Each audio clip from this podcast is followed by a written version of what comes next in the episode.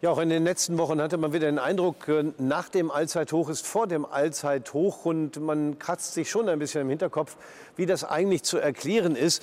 Ich versuche das mal zu erklären mit meinen beiden Gästen Tim Oechsner von Stäubing, einem Börsenmakler, und Kemal Bakci vom Zertifikate-Emittenten BNP Paribas. Kemal Bakci, was sind denn die Gründe hinter diesem Sprung von Allzeithoch zu Allzeithoch oder ist das alles mittlerweile schon eine riesengroße Blase geworden? Guten Tag. Ja, tatsächlich, ähm, die Dynamik ist sehr hoch. Seit äh, Oktober ist der Markt ähm, so stabil. Wir haben sowohl in Europa ein, ein 20-Jahres-Hoch als auch in äh, vielen US-Märkten äh, Allzeithochs gesehen. Und, ähm, und unsere Analysten glauben, dass das die Hoffnung auf, auf Zinssenkungen da natürlich mit reinspielt. Das hat wahrscheinlich die Rallye auch seit Oktober noch mal deutlich beflügelt, dass wir jetzt das Pivot gesehen haben. Und ähm, und, und dass wir tatsächlich so etwas wie eine KI-Rallye haben, das zeichnet sich ja auch ab. Ähm, ganz groß die ARM zum Beispiel gleich verdoppelt in wenigen Tagen. Also da sehen wir schon Beschleunigungstendenzen wie in der äh, Dotcom-Blase. Und, und ähm, dennoch glauben wir, dass der Markt ähm, auf dem aktuellen Niveau überkauft ist und anfällig ist für Korrekturen, insbesondere der US-Markt. Ähm, das sehen wir jetzt auch mit den jüngsten Inflationsdaten, die höher ausgefallen sind als von den Analysten erwartet. Inflation könnte also hartnäckiger sein als erwartet. Anfangs hat der Markt noch groß äh, sechs Zinssenkungen eingepreist. Jetzt sind wir schon äh, bei drei. Wenn die Hartnäckigkeit bleibt, dann erwarten unsere Analysten vielleicht nur noch eine Zinssenkung in diesem Jahr. Und so hat es ja auch äh, Fed-Chairman äh, Jerome Powell ausgedrückt. Er findet die Daten gut, aber er braucht mehr Daten. Das heißt, er möchte weiter beobachten. Und deshalb sehen wir jetzt auch, dass die äh, Zinsen äh, steigen. Aus, unserer, äh, aus, Sicht unserer Analysten macht aber ein Datensatz noch keinen Trend. Also es kann auch sein, dass der Januar, sowas im letzten Jahr zum Beispiel, eher ein außergewöhnlicher Datenpunkt ist. Und insgesamt erwarten wir deshalb trotz, ähm, trotz Korrekturanfälligkeit, dass der Markt recht stabil bleiben äh, wird, weil wir eine überraschend starke äh, Wirtschaft in den USA sehen. Wir sehen auch, dass der DAX äh, trotzdem mit der 17.000er Marke Tim Oechsner seine Probleme hat. Ähm, da versucht er immer mal drüber zu kommen. Ab und zu schafft er das ja auch mal, aber äh, er beißt sich ein bisschen Zähne dran aus. Woran liegt das? Ja, der DAX hat es bisher eigentlich nicht nachhaltig geschafft. Ja? Also grundsätzlich ist die Stimmung an der Börse ja auch sehr, sehr positiv. Das sehen wir also auch so. Wir haben ja in den USA, wie schon erwähnt, fast 5 Prozent Wirtschaftswachstum. Ähm, natürlich die Hoffnung auf die sinkenden Leitzinsen, die ja kommen werden. Da geht es ja im Prinzip nur noch um den Zeitpunkt, der sich natürlich jetzt immer weiter hinter verschiebt. Aber im Prinzip geht es nur noch um den Zeitpunkt, nicht um das Ob, sondern dass es kommt und wann es kommt. Und natürlich im Prinzip auch, dass die Inflationsdaten auf breiter Front sinken. Sowohl in Deutschland, in der Eurozone, als jetzt auch in den USA. Also die Inflationsdaten sinken. US-Wirtschaft ist robust.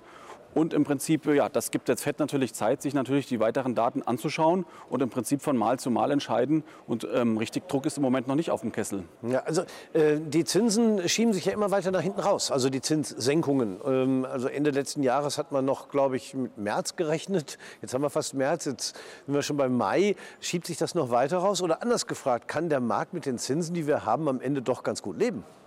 Ja, es schiebt sich in der Tat wirklich immer weiter raus. Also wir hatten ja bis zu sechs Zinsschritte nach unten von der FED erwartet. Startpunkt war sozusagen im März.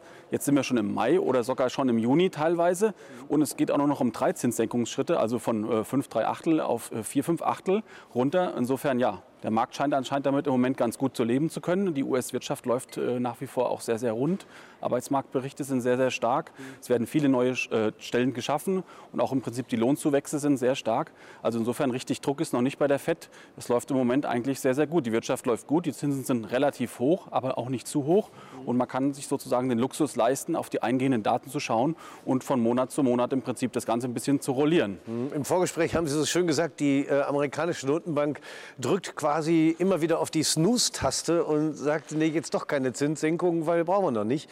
Ähm, am Ende ist es ja auch äh, kaum vertretbar, die Zinsen zu senken, Kemal Bakci, wenn die Wirtschaft so boomt ähm, und auch die Arbeitslosigkeit zuletzt wieder gute Zahlen gezeigt hat, also wo es am Arbeitsmarkt auch richtig boomt.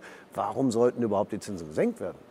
Ja, in dem Fall sind tatsächlich gute Nachrichten, schlechte Nachrichten, wie es so schön heißt, äh, für den Markt. Ähm, die Fed zögert das ähm, weiter hinaus. Ähm, die ersten Zinssenkungen werden jetzt tatsächlich nicht vor Juni erwartet und es könnte weiter hinausrollen. Es gibt schon äh, Fed-Gouverneure, die sich die Frage stellen, ob wir vielleicht äh, schon das Pivot erreicht haben oder ob, ob die aktuellen Zinsen äh, nicht noch äh, zu moderat sind, um die ähm, Konjunktur abzukühlen. Denn das ist ja die Intention äh, der Fed gewesen, die Konjunktur abkühlen und, ähm, und, und damit Inflationsdruck rauszunehmen. Auf der anderen Seite glauben unsere Analysten nicht mehr, dass die Zinsen nennenswert weiter steigen werden. Wir glauben, dass wir im US-Treasury-Bereich nicht über die 4,5 mehr kommen werden.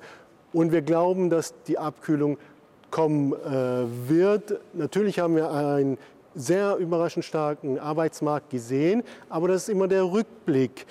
Wir haben auch festgestellt, unsere Analysten stellen auch fest, dass in der aktuellen Berichtssaison zum Beispiel, es gibt wohl eine Statistik, wo das gezählt wird, die Nennungen zum, von Kostenreduktion und auch, auch Personalabbau äh, so hoch sind wie, wie schon lange nicht mehr. Das heißt, die Unternehmen haben im Moment, äh, gerade in den USA, auch viele positiv überrascht. Wir haben Gewinnwachstum im, im moderaten einstelligen äh, Bereich, in Europa viel niedriger, ähm, aber auch vor allem aufgrund von, von Margenexpansion in der Erwartung, dass Kosten ähm, gesenkt werden, denn der Ausblick für Umsatzwachstum ist eher, ähm, eher nicht so gut. Mhm. Nun ähm, muss man natürlich schon noch die Frage stellen, wo liegen die Gefahren? Ähm, letzte Woche war kurz mal zu hören, dass es durchaus auch Probleme bei Büroimmobilien äh, in den USA gibt. Äh, der Homeoffice-Effekt äh, zeigt da seine Folgen und äh, wir haben es fast schon vergessen, aber vor einigen Jahren gab es mal äh, einige Banken, die wirklich gerettet werden müssten. Könnte uns das nicht diesmal auch wieder drohen, Tim Exner? Ja, es gibt ja jedes Jahr an der Börse auch so einen gewissen schwarzen Schwan, also einen Risikofaktor, der aus dem unerwartet auftritt, wie letztes Jahr zum Beispiel im März auch die US-Bankenkrise der Regionalbanken. Ähm, insofern von dieser Seite könnte natürlich dieses Jahr da im Prinzip auch etwas Ungemach tun. Insofern hat ja die EZB auch zu Recht die Warnung herausgegeben, dass die Banken da im Prinzip mehr Eigenkapital hinterlegen müssen und sozusagen proaktiv tätig werden, um diesen Risikofaktor gleich von Anfang an im Keim zu ersticken oder händelbar zu halten. Mhm. Nun haben wir quasi eigentlich fast so eine Art Goldilocks-Szenario in den USA. Inflation geht zurück, wenn auch weniger stark als erwartet. Äh, aber Konjunktur brummt, Arbeitsmarkt sieht gut aus, äh, Börse steigt, Allzeithochs etc. etc. Ähm, wo kann man da eigentlich noch einsteigen? Also wenn wir jetzt mal aus Sicht des Anlegers auf das ganze Bild schauen, ähm, wo, äh, Tim Oechsler, würden Sie da am ehesten Chancen sehen? Ja, im Moment sind natürlich die glorreichen Sieben, wie wir es ge gehört haben, auch im Jahr 2023 fast 50 Prozent gelaufen. Ähm, der Overall-Trend ist natürlich eigentlich noch intakt. Ja? Zwar mehren sich die Stimmen, dass es sehr, sehr teuer geworden ist, die Aktien, aber im Prinzip soll man ja auch an der Börse im Prinzip die Overall-Trends handeln und nicht die Korrekturen. Also im Prinzip der KI-Trend und der Zinssenkungstrend, der jetzt im Laufe des Jahres folgen wird, machen eigentlich die glorreichen Sieben weiterhin interessant, auch wenn sie schon so weit gelaufen sind. Da man ja auf den übergeordneten Trend im Prinzip setzen soll und da im Moment noch keine Abkühlung wirklich zu sehen ist. Würden Sie das auch für Tesla sehen, also für Amazon, Alphabet äh, und äh, Apple, Microsoft, Meta, Nvidia sehe ich das auch, da sind die Aktien gestiegen. Tesla ist eigentlich der siebte, zählt ja noch wirklich dazu? der fällt so ein bisschen äh, von den chlorreichen sieben ein bisschen ab, ja.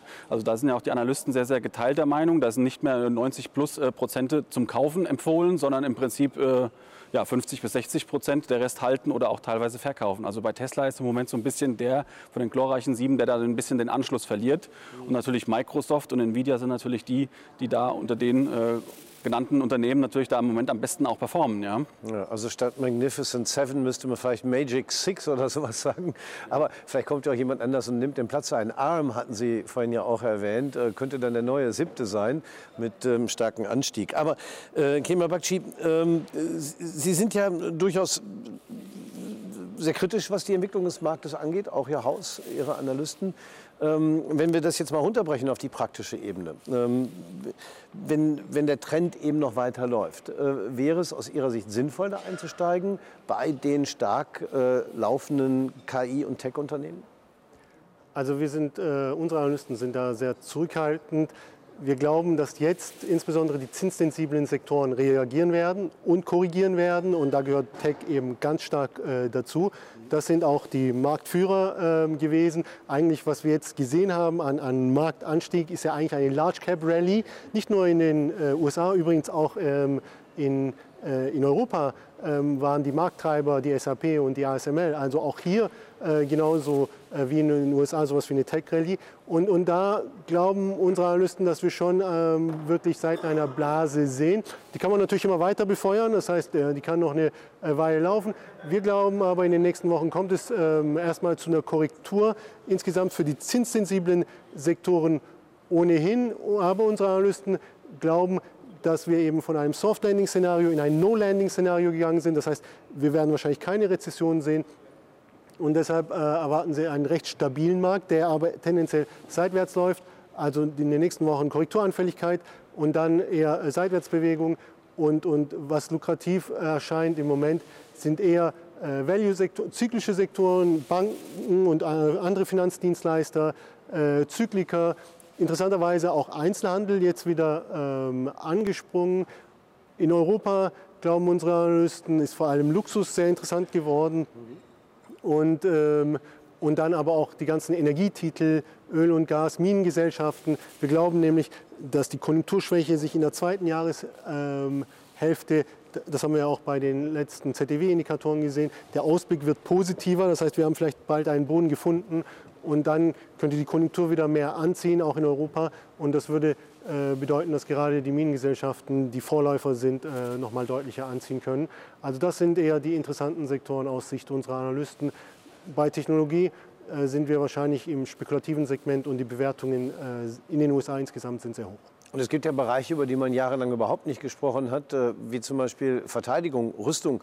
Tim Oechsner, welche Chancen sehen Sie da? Ja, da ist natürlich ein struktureller Umbruch. Also wir haben hier in Deutschland die Renk-Aktie, die Hensoldt-Aktie und die Rheinmetall-Aktie.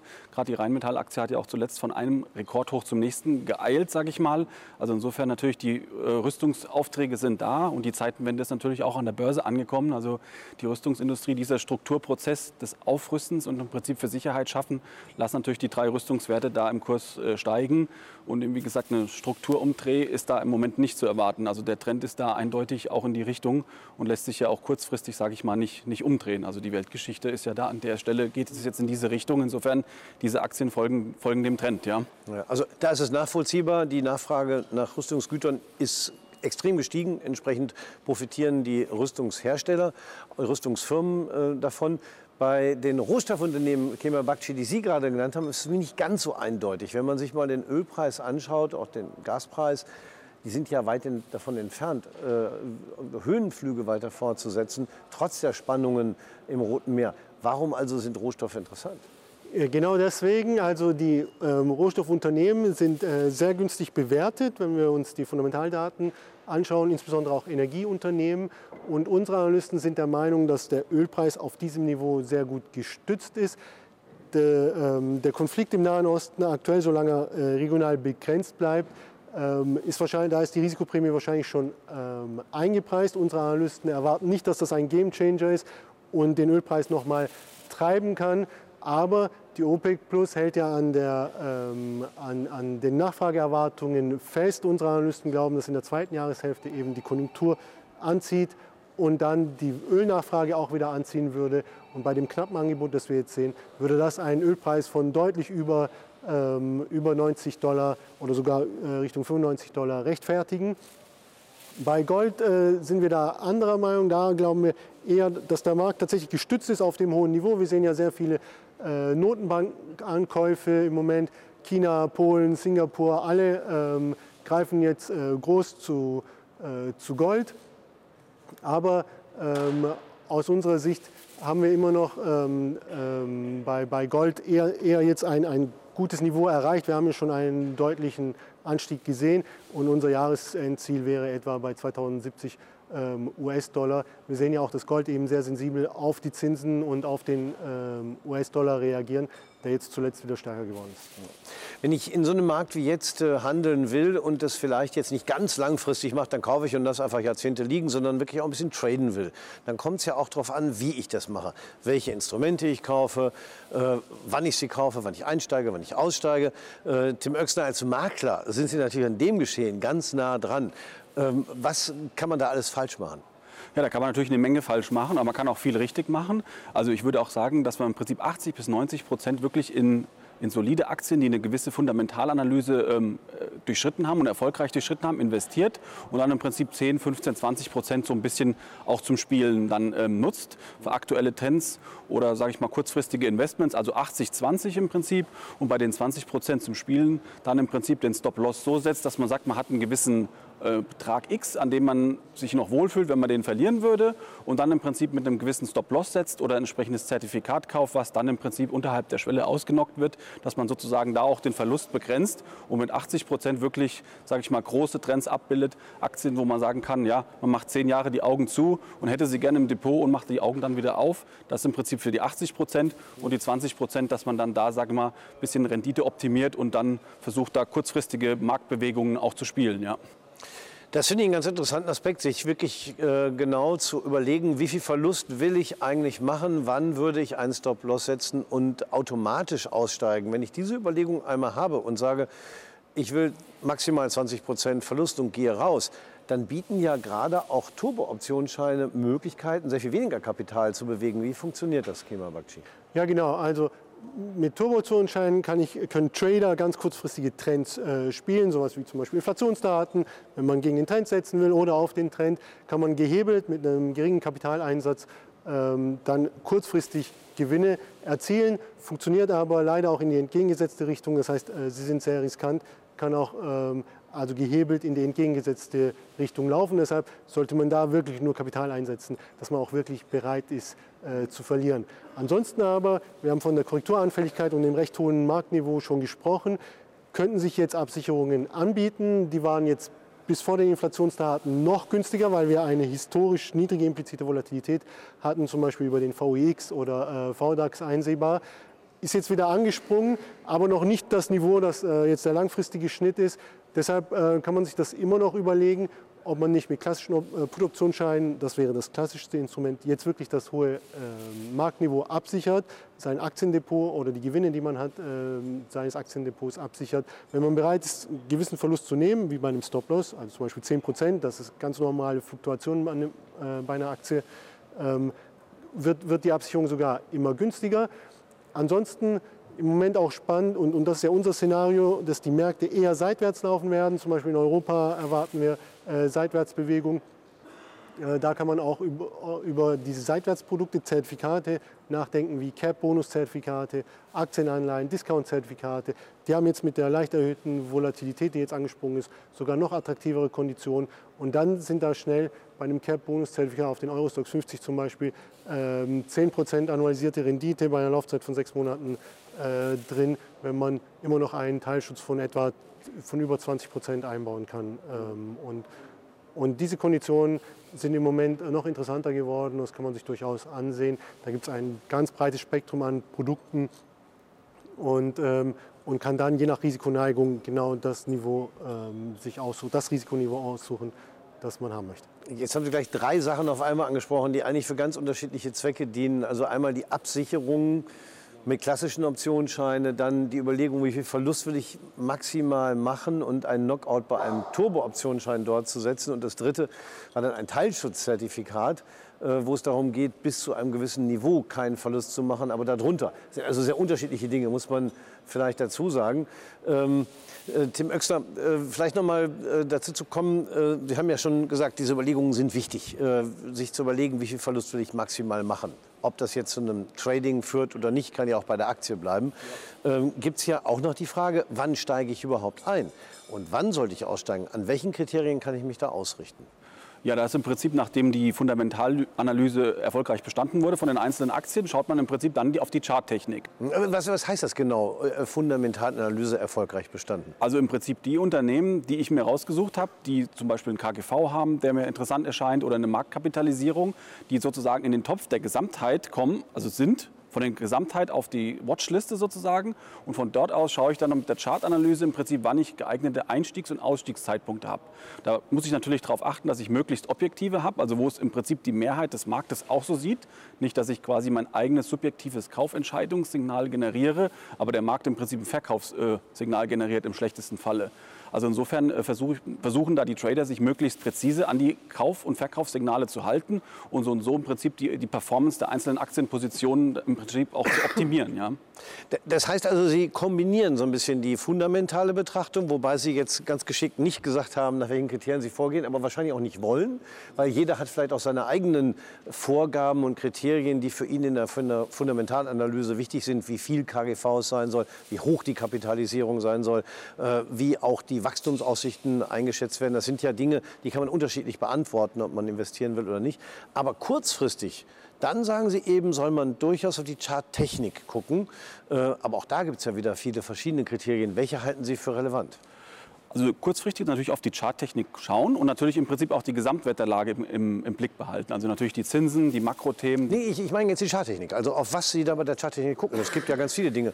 Advanced, die Kleinlinie, es gibt das Momentum, es gibt äh, die Hoch- und Tiefpunkte, es gibt einen Trendkanal, es gibt eine untere oder obere Umkehrformation. Also was sind für Sie da die charttechnischen Signale, die dann wirklich wichtig sind? Also im Prinzip auf jeden Fall im Trendkanal, im Prinzip dann die einzelnen Punkte, wenn er unten ankommt oder wenn er oben ankommt oder wenn sich verschiedene, die 50-Tageslinie kreuzt mit der 100-Tageslinie oder die 200-Tageslinie mit der 100-Tageslinie oder im Prinzip bestimmte Höchststände oder Niedrigstände, Supports oder Widerstände erreicht werden, dann im Prinzip sich ein Bild machen und im Prinzip dann ein- und aussteigen. Also im Prinzip so würde ich vorgehen, ja.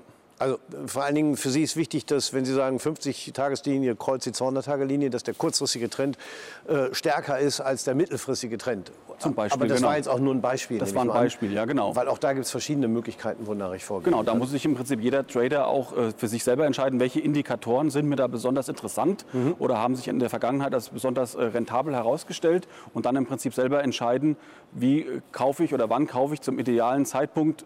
Ideal gibt es natürlich nicht, aber für mich den idealen Zeitpunkt und wann plane ich auch wieder meinen Ausstieg, setze mir dann entsprechende Preissignale und ja, versuche so im Prinzip meine Aktienperformance auch dann letztendlich zu optimieren anhand der Trading-Signale, die ich mir selber setze, die besonders objektiv sein sollten und nicht, sag ich mal, nur aus dem eigenen ja, Kosmos sozusagen entstehen sollen, sondern möglichst validiert sein sollen. Ja. Aber man kann schon gut heraushören bei Ihnen, man muss sich wirklich informieren, man ja. muss eine Meinung dazu haben, mhm. äh, wo fundamental die entscheidenden Kriterien für einen selbst liegen und nach welchen charttechnischen Signalen man vorgeht.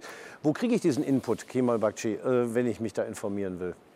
Ja, da würde ich äh, gerne an unsere Experten verweisen. Tatsächlich ähm, stellen äh, alle Zertifikate oder die meisten Zertifikateanbieter auch kostenlos ähm, diesen Service zur Verfügung mit Chart-Experten zum Beispiel oder auch Fundamentalexperten. Äh, wir haben zum Beispiel ähm, vier Webinare jede Woche, zu denen Anleger äh, sich kostenlos anmelden können bei uns über die Website. Wir stellen auch einen ähm, kostenlosen Newsletter-Service zur Verfügung, wo dann morgens ein Chartanalyst nochmal auch die, die äh, Widerstände und die Zielmarken für äh, die beliebtesten Basiswerte analysiert, sei das nun auf den DAX, auf Aktien, auf die US-Werte, auf Öl, Gold. Also ähm, die, die Spannbreite an, an, Informationsmöglichkeiten, an kostenlosen Informationsmöglichkeiten ist da äh, sehr breit und je nachdem, welches Format einem zusagt, kann man, wie gesagt, kostenlos äh, sich anmelden. Findet alles meist äh, live statt und wer aber zu dem Zeitpunkt keine Zeit hat, findet das dann ähm, zum Beispiel über die Webseite oder auf YouTube dann äh, nochmal im Nachhinein einsehbar. Ja, und, aber äh, Grundinformationen, ob bei Ihnen oder bei anderen Anbietern, ist wichtig, um zu solchen Entscheidungen zu kommen. Man muss die Kategorien verstehen, nach denen man Kriterien bildet und muss auch verstehen, wann diese Kriterien welche Signale für einen selbst idealerweise produzieren. Also äh, die Börse äh, lebt, ähm, aber sie zwingt einen dazu, auch äh, sich genau zu überlegen, was man tut. Schauen wir mal, ob es wirklich so weitergeht oder ob wir doch mal irgendwelche Störfaktoren bekommen. Ich bedanke mich erstmal fürs Gespräch, Tim Oechsner von Stäubing und Kemal Bakci von BNP Paribas. Meine Damen und Herren, vielen Dank fürs Zuschauen.